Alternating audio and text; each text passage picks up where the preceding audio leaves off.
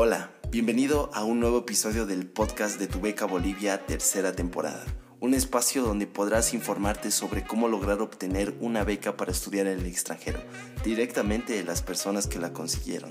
Queremos compartir contigo consejos, experiencias e información que te puedan ayudar a cumplir tu sueño de estudiar en otro país.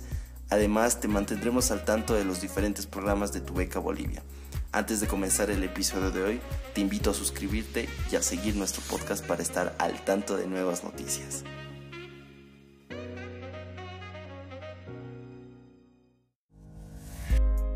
Bienvenidos a un nuevo episodio del podcast de Tu Beca Bolivia.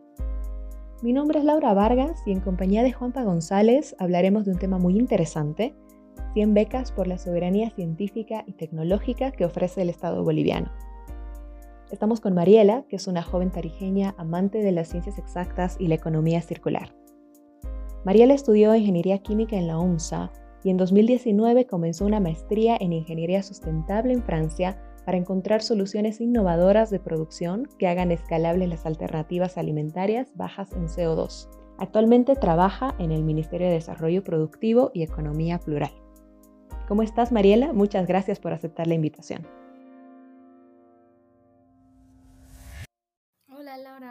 Muchas gracias a ustedes por la invitación.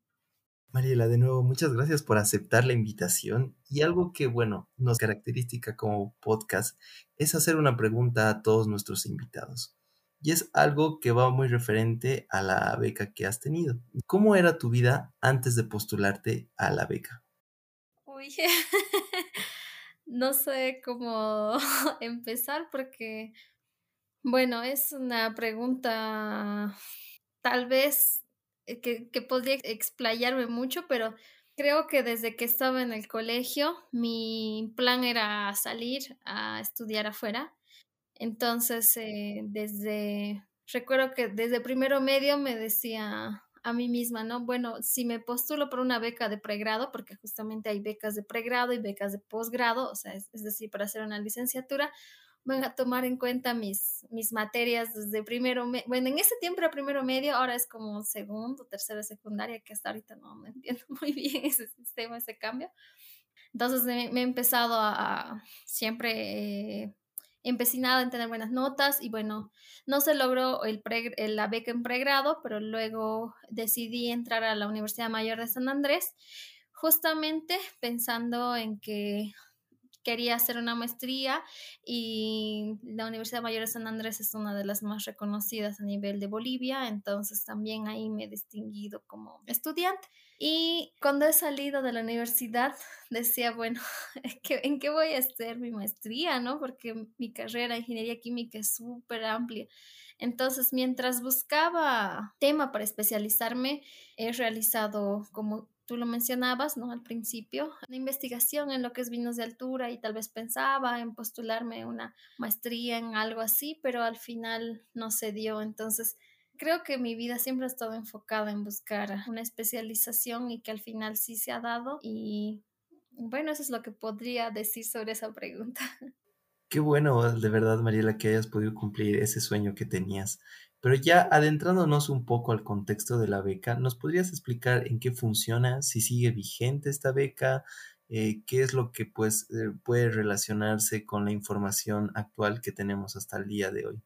Sí, justamente las 100 becas por la soberanía científica ha sido lanzada por el Ministerio de Educación esta beca te da ya las áreas de especialización, o sea, las áreas de especialización son previamente ya establecidas en la convocatoria y el estudiante, bueno, en este caso el postulante, puede elegir la universidad donde va a realizar la especialización.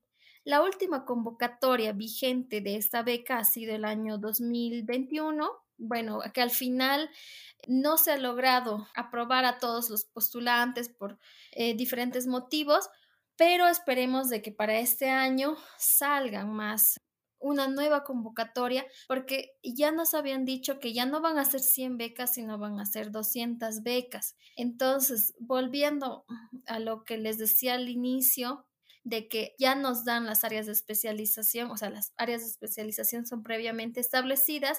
Esto es porque hay las diferentes instituciones públicas, como ser, por ejemplo, les doy un ejemplo, BOA, YLB, YPFB, eh, o en este caso, por ejemplo, el Ministerio de Desarrollo Productivo y Economía Plural, ellos dicen, eh, bueno, necesito un especialista, en el caso de BOA, por ejemplo, en ingeniería aeronáutica o finanzas de la aviación, mantenimiento de, de aviones.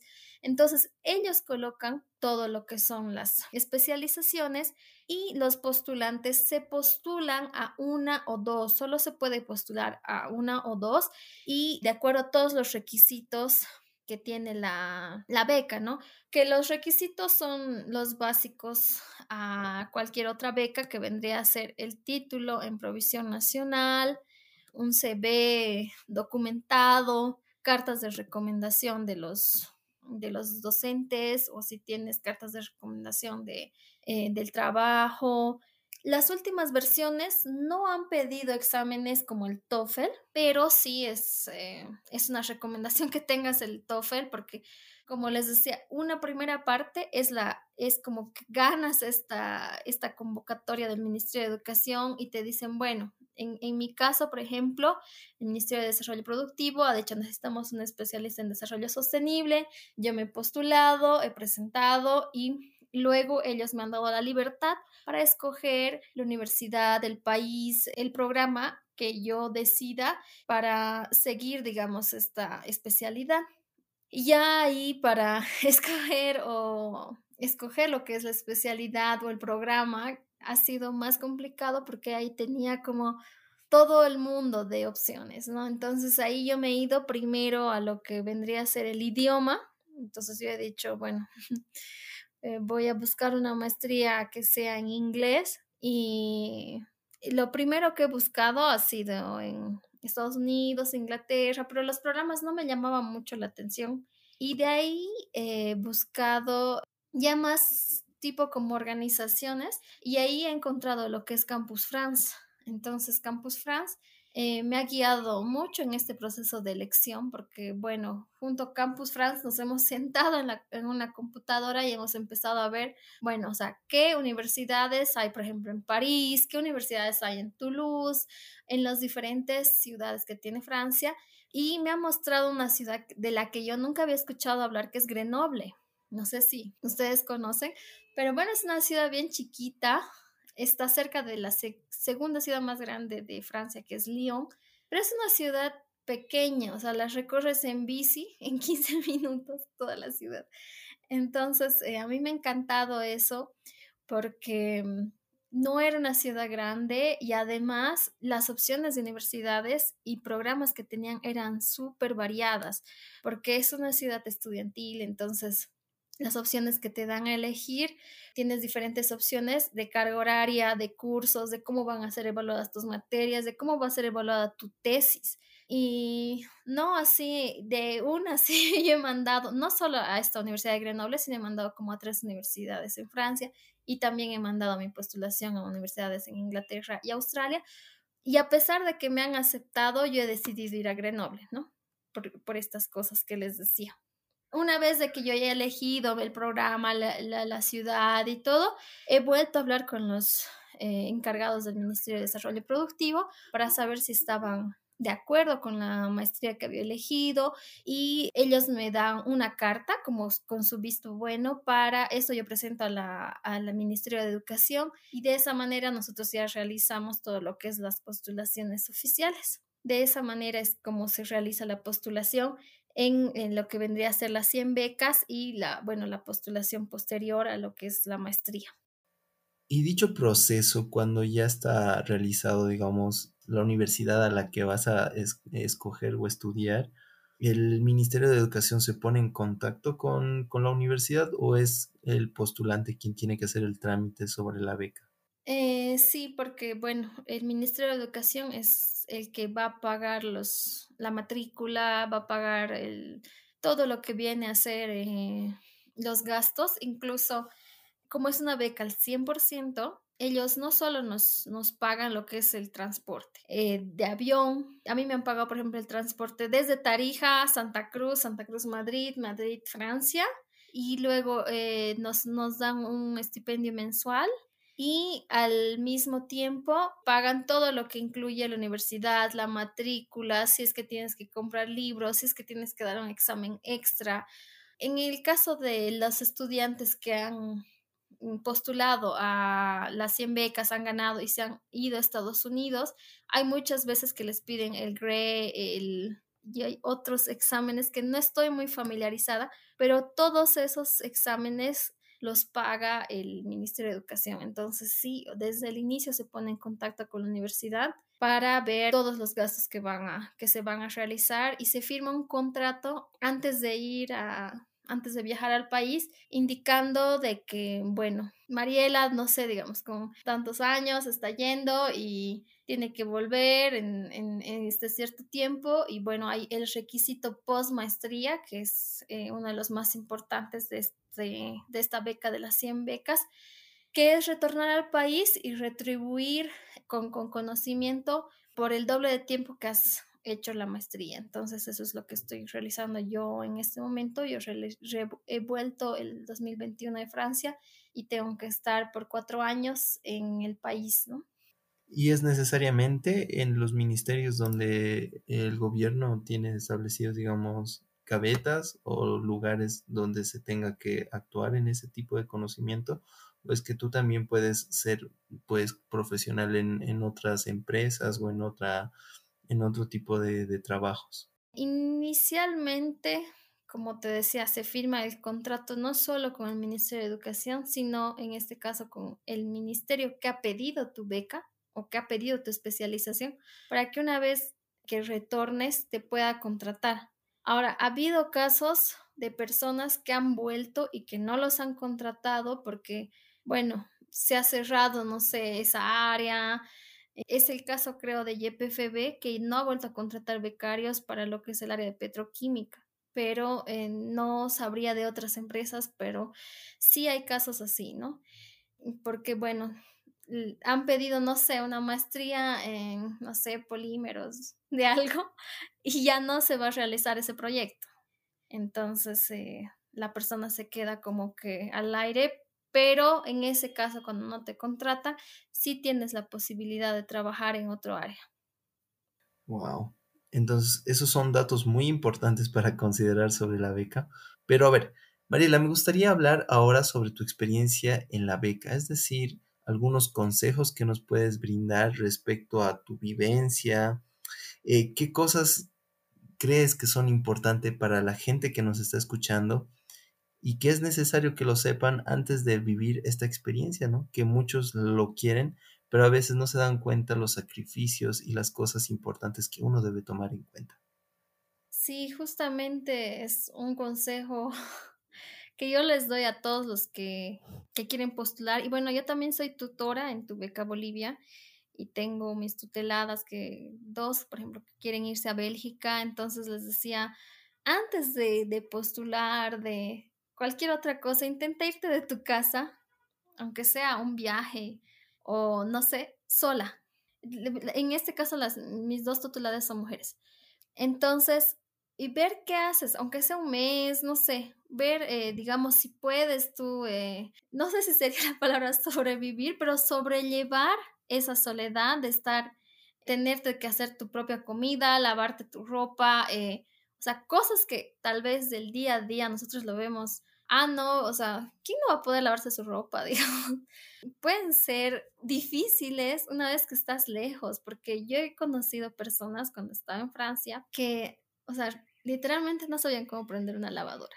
Obviamente da pena, pero, o sea, son personas que tal vez nunca, nunca han intentado ni siquiera tal vez viajar eh, o estar lejos de su familia o que siempre han tenido una persona detrás de ellos entonces, ese sería mi, consejo, ¿no? Porque cuando yo he hecho la entrevista aquí para, la para las 100 becas, no solo estaban las personas que han solicitado mi beca, sino estaba una, una psicóloga. Y la psicóloga me ha hecho preguntas justamente algo así como, ¿has vivido alguna vez sola? Eh, ¿Has estado lejos de tu familia por más de, no sé, un mes o seis meses? Y yo les decía, sí, o sea, mi, toda mi familia vive en Tarija y he estudiado aquí en la UNSA, bueno, el tiempo de la universidad. Entonces, sí, más o menos me sé desenvolver o sé lo que es estar alejado de tu familia. Que pienso que uno de los factores más importantes en este caso, en el periodo que yo he estado, ha sido la inteligencia emocional.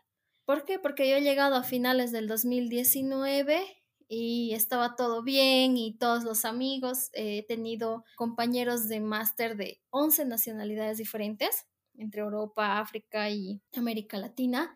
Entonces también tienes que saber tratar con todas las personas con las que te encuentras, ¿no? Vas a encontrar personas que tienen carácter fuerte, carácter más débil, eh, personas que tal vez te van a decir, ay, ¿para qué vas a estudiar? Mejor, eh, no sé, nos saltemos la clase y vamos a, a tomar o lo que sea, ¿no? O sea, siempre va a haber ese tipo de personas, entonces hay que saber relacionarse, hay que saber buscar los amigos, hay que saber eh, siempre estar alerta a todo y, por ejemplo, a mí me tocó el tiempo de COVID que los primeros meses estábamos así súper eufóricos de allá vamos, porque allá eh, en Francia se pasa cinco semanas clases y tienes una semana de vacación. Entonces en esa semana yo he aprovechado más bien antes de que venga el COVID de conocer diferentes países como ser Alemania, Polonia, España, he podido viajar un poco en Francia, pero después vino el COVID y nos teníamos que encerrar en nuestras casas y el, lo, el único medio de comunicarnos era así, con una llamada Zoom, estar, estar de, lejos de nuestras familias, ver muchas veces de que parientes o amigos cercanos iban muriendo poco a poco. Entonces, todo eso, como te decía, implica una alta inteligencia emocional y pienso que ese sería uno de los consejos más grandes que puedo darles, además de todos los requisitos que siempre hay que tener para las becas, ¿no? O sea, el inglés, el CV, hacer actividades extracurriculares que pesan, pesan demasiado. A veces piensan de que, bueno, yo no tengo mis notas no son de excelencia, pero tengo estas otras actividades, ¿no? O sea, por ejemplo, soy líder, soy voluntario en TVB, soy esto, soy esto. Entonces, todo eso va a pesar en el momento en que tú vayas a hacer una postulación y no, vaya, no vas a hacer solo un pedazo de papel, porque las personas que van a ver tu CV van a decir, bueno, eh, Juan Pablo estudió esto, ha hecho un diplomado en esto, un curso en esto, y después van a ver por ejemplo, tus actividades extracurriculares van, a ver varias cosas ahí, entonces van a decir, ah, sí, bueno, mira, este joven es un líder, ¿por qué no lo tomamos en cuenta? Entonces, es muy importante eso a tomar en cuenta, además de todos los requisitos que siempre se presentan para las postulaciones. Y bueno, sobre mi vida, creo que he ido a, otro lado a la pregunta, pero bueno, Grenoble es una ciudad muy linda es una, está en el top de estudios de Francia, o sea, top 5, porque los estudiantes tienen la oportunidad de seguir sus intereses. Había estudiantes que eran medallistas olímpicos, incluso, ¿por qué? Porque la universidad te da la opción de estudiar medio tiempo, te da la opción de incluso trabajar, o sea, tú puedes programar tus materias y eso hace de que te puedas dedicar a otras cosas como ser deportes, artes y igual puedas ser un, estudiante de excelencia. Lo que es eh, mi vida ya le he dedicado principalmente a estudiar, pero como les decía, antes del COVID he tenido tiempo para viajar y bueno, mientras ya cuando se han abierto un poco todas las... Eh, las fronteras y, y, eso, sí he podido viajar, pero bueno, más que nada ha sido dedicarme a estudiar y conocer también la ciudad en sí, que es una ciudad muy hermosa, que si bien, como lo hemos dicho desde el inicio, en este momento no está vigente las 100 becas, pero Campus France tiene una infinidad de opciones para estudiar en Francia. Entonces, eh, solo tienen que apersonarse a lo que es Campus France, ellas están en, en la Alianza Francesa martes y jueves, creo en la tarde, no sabría decirles con exactitud el horario, pero si no, pueden buscar la página web de Campus France, ahí tienen programas en inglés, en francés, tienen incluso programas que les permiten hacer un intercambio, que sé que eso hay con la UMSA, eh, un intercambio por un semestre con la universidad donde yo he estudiado, que es Grenoble IMP, para que un estudiante venga de allá y, y ustedes puedan ir a estudiar allá por un semestre como intercambio. Wow, entonces la invitación está hecha, ¿no? Para cualquier persona que quiera averiguar respecto a Campus France y sobre todo a estar atento quizás a las becas que posiblemente puedan llegar en algún momento a hacer o salir. Pero a ver, Lau, no sé si tienes alguna pregunta más ya para ir como que terminando esta sección y pasar con algunos puntitos más que tenemos. Gracias, Juanpi. Sí, de hecho, eh, yo te quería preguntar sobre el idioma, porque bueno, a mí me pasa, por lo menos, que me dicen estudié en francés o no sé algo con francés y, me intimida un montón de entrada. Me parece un idioma muy complicado y estudiar toda una maestría en francés es todavía más intimidante. Y bueno, no solamente eso, sino la vida cotidiana, los trámites que tenías que hacer, cómo hacías, eh, cómo era tu día a día, cómo fue para ti el tema del idioma, cómo lo llevaste hacia adelante, cómo fue tu experiencia, ¿nos puedes contar? Sí, justamente eso es chistoso porque, como les decía, las 100 becas te dan la opción de estudiar en cualquier parte del mundo y yo solo tenía el inglés, pero cuando he ido a Campus France, el señor me ha convencido así tanto de ir a Francia y yo le he dicho, pero yo no sé francés, o sea, yo no sé nada, tal vez sé decir bonjour, nada más. Y me decía, no, allá todos hablan en inglés, no te preocupes, y en tu universidad todos van a hablar en inglés y no, no ha sido así, o sea, la beca sí me ha pagado dos semanas de francés intensivo aquí, pero cuando he ido a Francia no podía ni comprarme un pan, entonces ha sido bien difícil.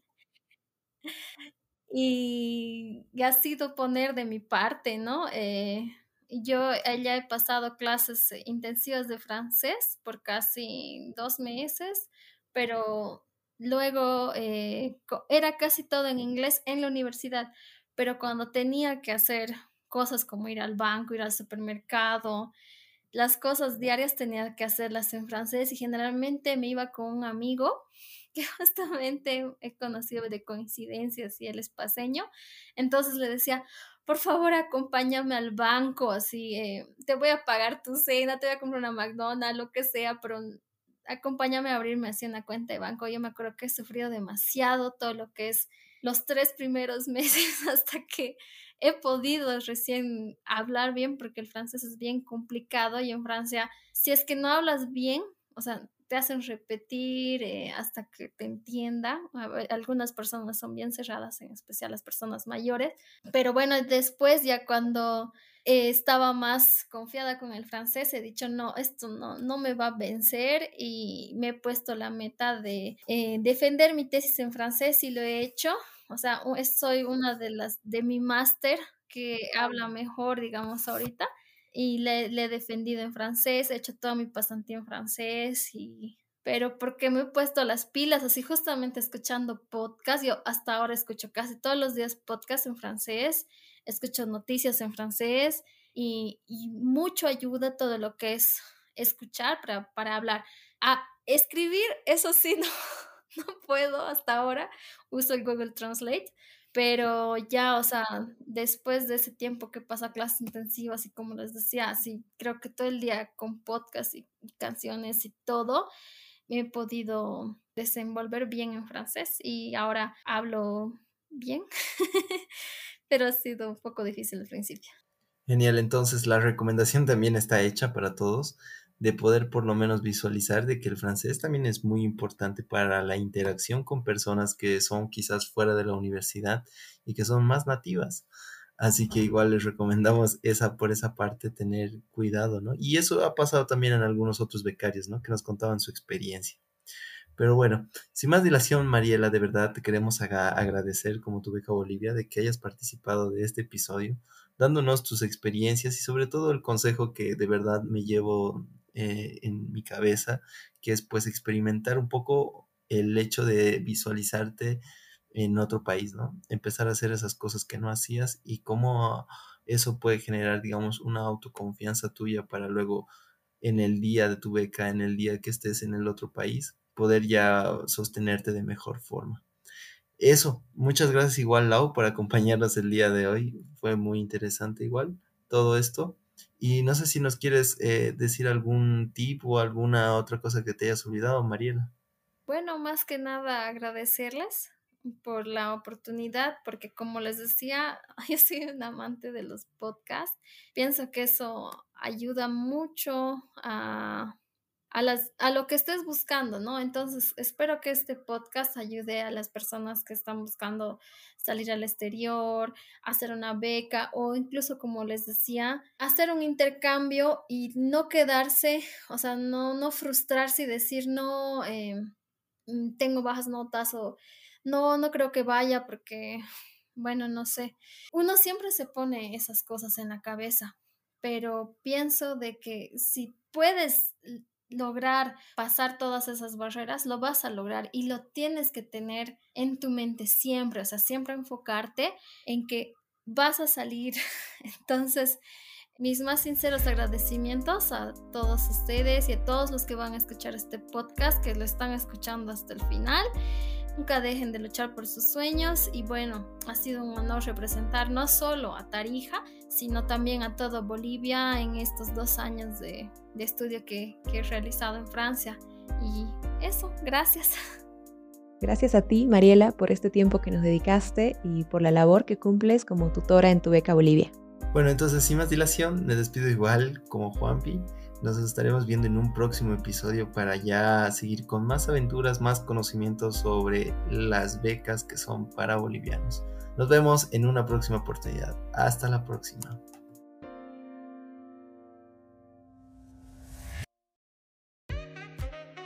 Este episodio fue producido por el equipo de podcast de Tu Beca Bolivia. Para obtener más información de lo que hacemos, no te olvides seguirnos en todas nuestras redes sociales Búscanos con el nombre Tu Beca Bolivia en Facebook, Instagram, YouTube, TikTok y Twitter. Te esperamos en el próximo episodio.